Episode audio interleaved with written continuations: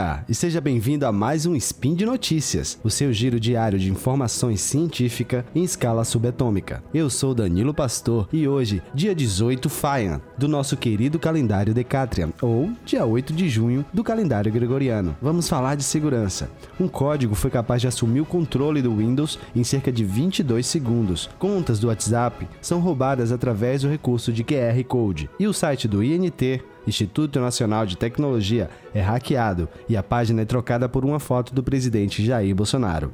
É isso, vamos ao programa de hoje. Speed Notícias.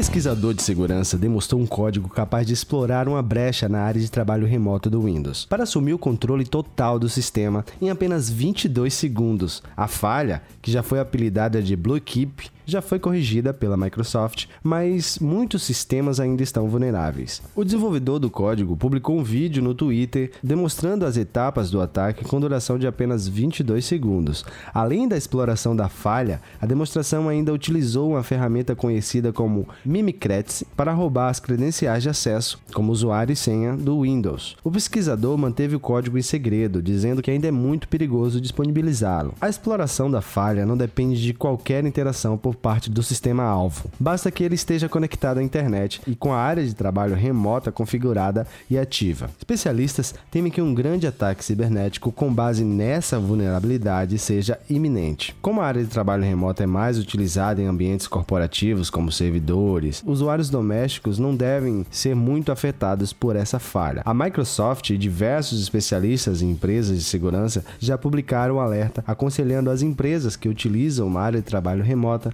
a aplicarem uma correção o quanto antes. A recomendação agora, endossada pela Agência de Segurança Nacional dos Estados Unidos, que publicou uma foto recomendando a instalação da atualização fornecida pela Microsoft. A NSA crê que milhões de sistemas ainda possam estar vulneráveis. Uma análise do especialista de segurança Robert Graham apontou quase um milhão de sistemas em risco. A falha Bluekeep está no componente de área de trabalho remota do Windows e afeta muitas edições do sistema ainda em uso uso, como o Windows XP, o Windows Server nas versões 2003 e 2018, o Windows Vista e o Windows 7. O Windows 10 e o Windows 8.1 são imunes a essa falha de acordo com a Microsoft. Devido ao risco representado por sistemas desatualizados, a Microsoft também decidiu lançar uma atualização excepcional para o Windows XP, um sistema que foi lançado em 2001 e é considerado obsoleto e não recebe mais atualizações de segurança regularmente. Porém, nesse caso, a Microsoft resolveu lançar essa atualização pelo fato do risco desse tipo de falha.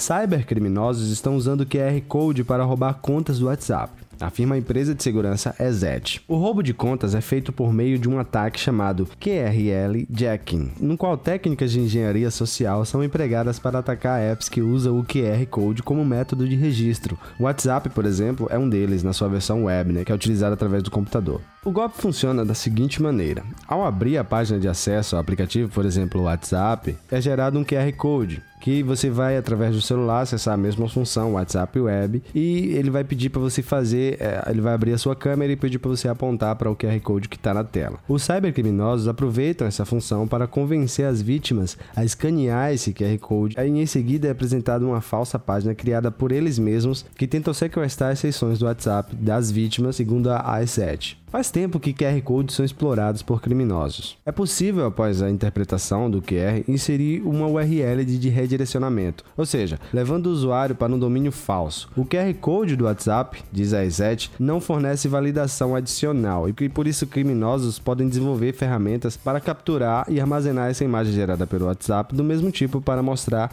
a sua vítima. Bom, e como se proteger desse caso então? Bom, você deve ficar atento e suspeitar de algum qualquer tipo de anúncio que possa pedir esse código QR do WhatsApp, né? WhatsApp especificamente, em troca de algum benefício. Basicamente, você tem que ficar ligado nisso aí. E também, é, quando alguém está utilizando é, a sua conta, a sua conta WhatsApp Web, sempre você vai receber no seu celular uma notificação informando que aquela conta está sendo usada. E você tem como é, deslogar aquela conta através do próprio WhatsApp. Acessando o WhatsApp Web, você vai ter lá todas as contas e todos os sistemas que estão utilizando. Se for algum sistema estranho, está utilizando naquele momento, é só você chegar lá e remover. E ficar atento, mais uma vez, a, a qualquer tipo de uh, anúncio que peça esse QR Code uh, em troca de algum benefício. Então, é isso que você tem que fazer para se proteger desse tipo de invasão, desse tipo de golpe. Bom, tem uma notícia aqui bem interessante para a gente falar.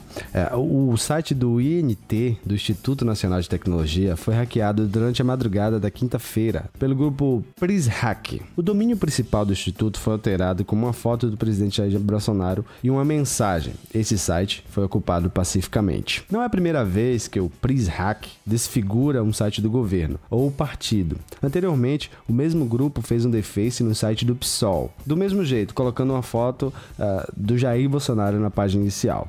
Ainda o grupo também foi responsável pelo vazamento de dados no CNJ, Conselho Nacional de Justiça. A mensagem colocada no site do INT diz o seguinte: esse site foi ocupado pacificamente pela PrisHack, e a gente não tem culpa, pois não sabemos o que fazemos e somos vítimas da sociedade opressora, fascista, analfabeta e blá blá blá. O PrisHack, segundo um dos seus integrantes, é um grupo de centro-direita que apoia o presidente Jair Bolsonaro, mas com algumas ressalvas em suas políticas. Além disso, o grupo não realizou somente o deface, mas também um ataque de negação de serviço, DDoS, nesse mesmo domínio. Hoje o site já se encontra recuperado, mas você pode encontrar nas buscas do Google o resultado ainda informando uh, o conteúdo da invasão que estava no site anteriormente. Por hoje é só. Deixe o seu comentário no post desse episódio no Portal Deviante. Lá tem os links referentes às matérias citadas no programa de hoje. É sempre bom receber os feedbacks de vocês, receber os comentários de vocês. E lembre-se sempre, esse projeto só é possível graças ao apoio dos nossos queridos patronos que nos ajudam pelo Patreon, pelo Padrim